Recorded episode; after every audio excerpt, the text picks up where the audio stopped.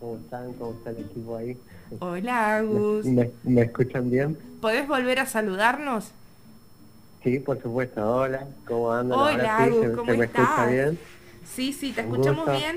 Capaz que un poco bajo. Yere, ¿se puede hacer algo con eso? Sí, en eso estoy. Bien. Agus, ¿cómo estás? ¿A qué has sobrevivido esta semana?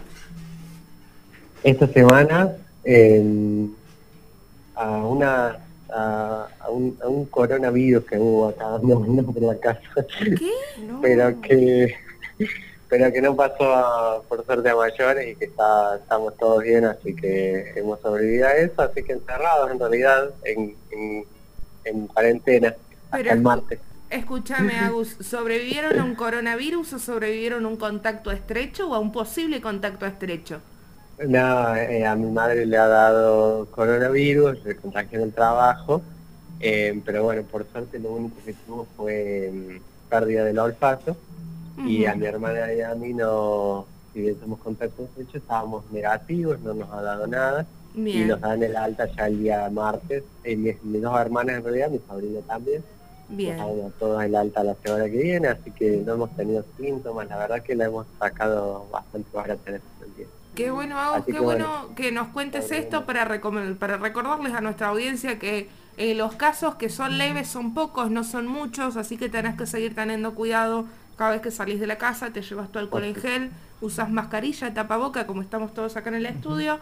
Y nada, cuídate porque no hay otra. Y el otro día escuchaba una entrevista en la que decían que es muy probable que empecemos a tener falta de oxígeno, que no haya más oxígeno para las camas, para la gente que está internada. Así que, por favor, vos que estás del otro lado, cuídate. Así como se cuidó Agustín, que bueno, eh, yo le digo a la audiencia, lo conocemos a Agus, es una persona que es súper precavida con el COVID. De hecho, en lo que va del año nos hemos visto una sola vez, porque es una persona que se cuida un montón y aún así, Tuki, cayó en la volteada.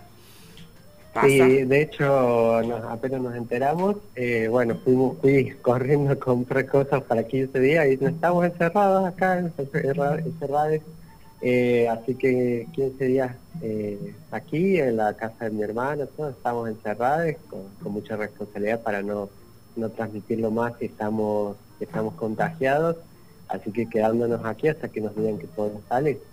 Por suerte está, está bastante aceitado eso, así que te avisan cuándo y bueno. Claro. Esperando nomás. Bueno, Mortal Agus, que estés bien y que estés ahí cuidado y que hayas sobrevivido a eso esta semana. Calculo que habrás, habrás pasado tu encierro con muchos libros. Con muchos libros, leyendo, así es.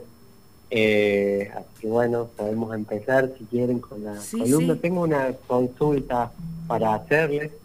Eh. ¿Qué es mejor en general? ¿El libro, leer el libro o ver la película? Leer el ustedes. libro. Para, Yami dice leer el libro, Méndez. Y yo digo que... Mira, si, si es un bestseller, por ahí prefiero el- la película. Pero hay algunos... Unos cuantos libros que me han gustado mucho más que las películas. Bien, yo voy a decir los dos. A mí me gustan los dos. Me quedo con los dos. Ah, y después el tibio soy yo. Eso es trampa. No, no es trampa. ¿Por qué Agus nos haces esta pregunta? Bueno, la pregunta es porque, bueno, por supuesto ahora yo voy a dar mi postura con relación a eso, pero porque hoy vamos a hablar libros, eh, libros de película, o libros que han sido primero libros y después película. Hay algunos casos al revés, que primero son películas y después libros, pero en general termina siendo siempre la historia que se cuenta en un libro y después se transforma en película por algún motivo. Eh, en este caso hay una increíble cantidad de libros que han sido llevados a la pantalla grande, libros de, de todas las épocas, incluso de aquellas en las que ni siquiera existía el cine. Hay libros que, que no existía el cine en ese momento y hoy son películas, por ejemplo, que estos autores o autoras ni siquiera conocieron lo que es el cine, por ejemplo, Frankenstein, eh, Claro. en el caso de eso. Eh, parece que cada vez que algún libro tiene cierto éxito, detrás hay un productor dispuesto a intervenir, eh, invertir para llevarla al cine, ¿no? Mira, se me vienen un montón de escenas de Bojack Horseman a la cabeza con Princess Caroline buscando libros para producir. Para producir, bueno, en este caso debe ser algo así, la verdad que no conozco en sí cómo será la decisión de, un productor, pero en general si leemos eh, el libro, no, a mí me gusta más lo que, lo que leímos que lo que vemos reflejado por ahí en la pantalla. Eh, creo, y ya me meto, ya esta es mi visión, creo Oh. Hemos perdido, lo hemos perdido del aire. Bueno, vos poné, subí la cortina, yo me encargo de rellamar.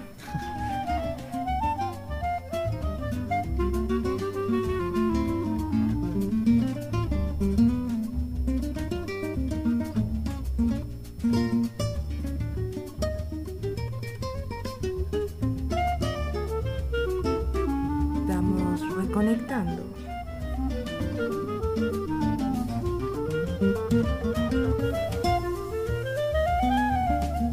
Esto pasa con la radio en vivo, que a veces nada, las conexiones fallan, ustedes viven también del otro lado, saben lo que es llamar por teléfono y eso. Esto no es un podcast, por más que lo estés escuchando en Spotify en este momento, esto no es un podcast, es Esto- radio en vivo. No es un podcast, es radio en vivo y lo tenemos ahora en línea de nuevo.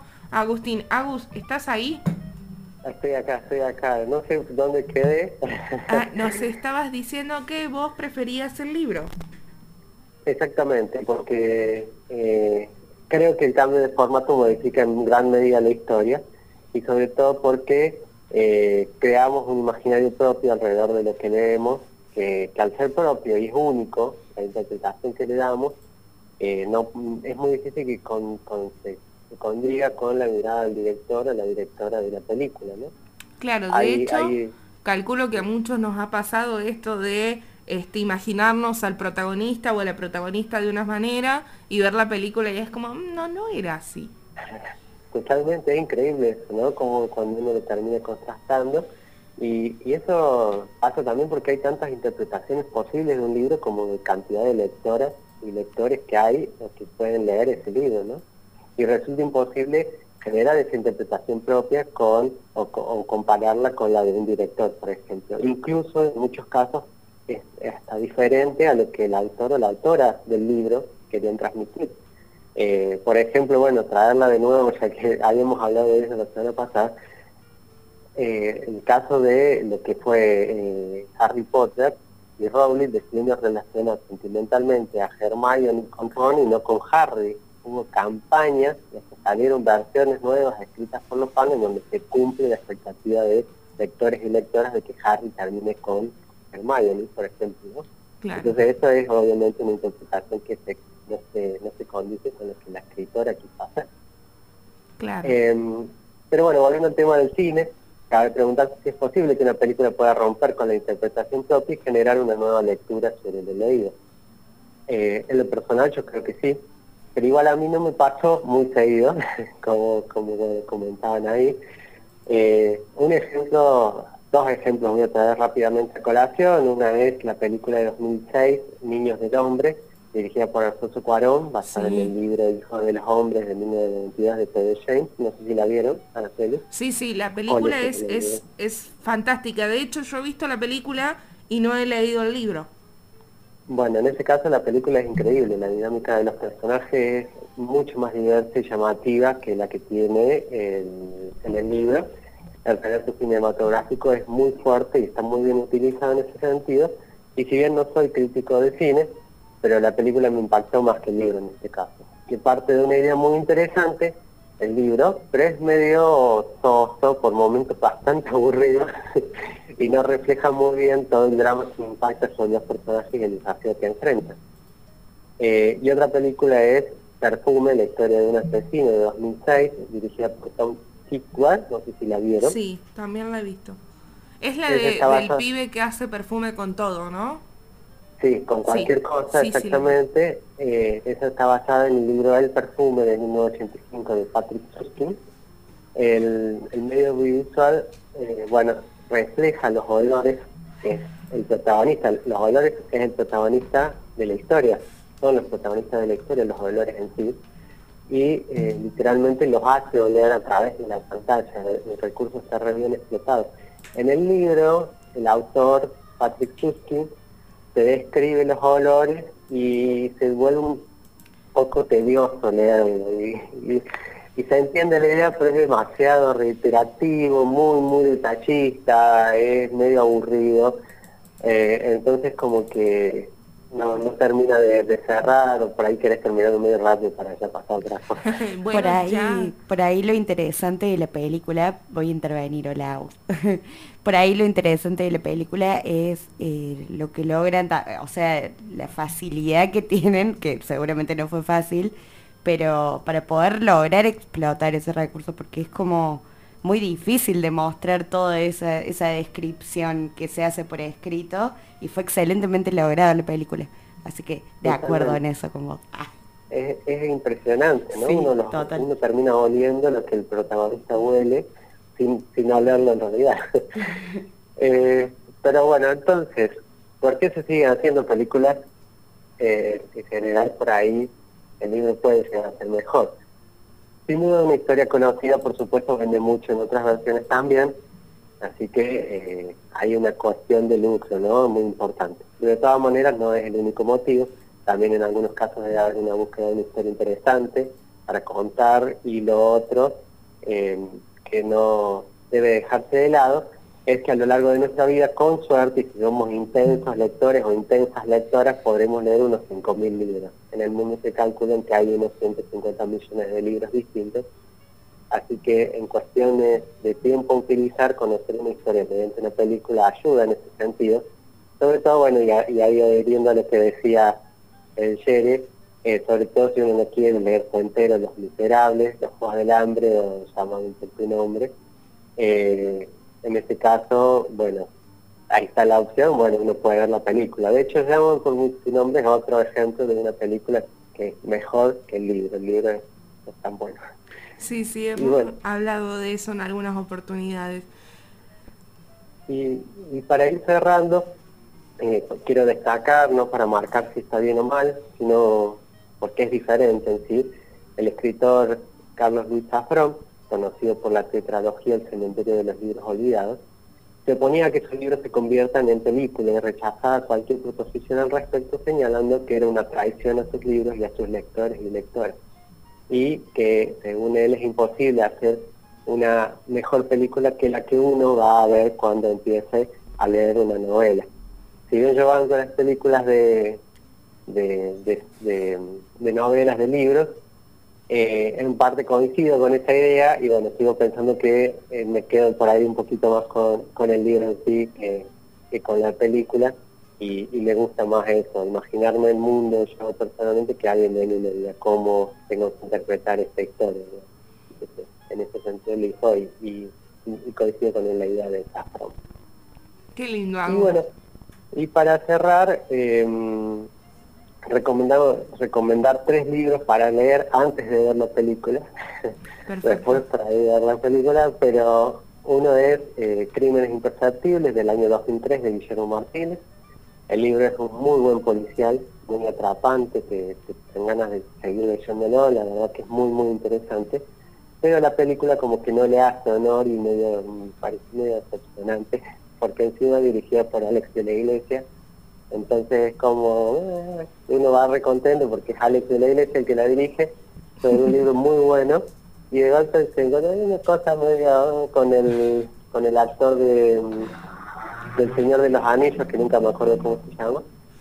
Eh, Eh, Vigo Mortensen o quién? No, el que hace de, bueno, eh, Elijah Wood. Elijah Ah, Wood, Elijah. Ah, Wood. la Yaku. eh, eh, con él, y No la verdad que la película es bastante, bastante mala. Ok. Eh, Leer el libro entonces. Leer el libro, sí, sí, el libro es fantástico. Lean el libro que es muy bueno. Eh, después otro es Tengo miedo torero del año 2001 de. Pedro Lemedel, el Sí, sí. Eh, de La hecho lo trajiste en tu primera recomendación. Ah, ya hemos hablado de este libro exactamente. Bueno, en este caso ya está disponible la película, está en Amazon, Amazon Prime. Eh, la igual se podrá descargar de, de forma no convencional, pero la película es buena, eh, la película la verdad es muy buena, pero el libro es eh, magia magia pura El y libro es magia hay, pura, totalmente.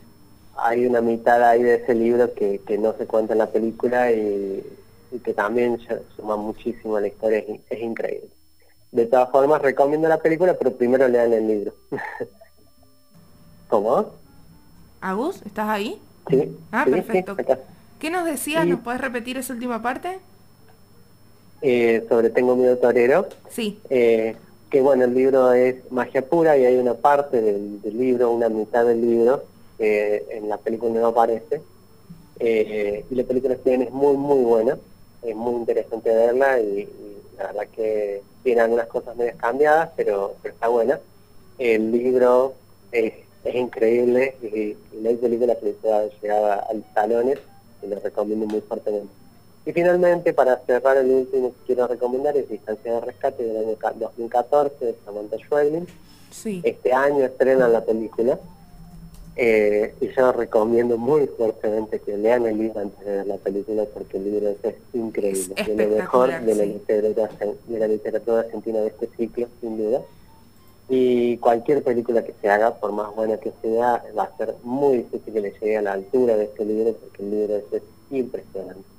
Bueno, Eh, así que recomiendo fuertemente genial, Agus. Muchísimas gracias por esta columna que fue realmente preciosa.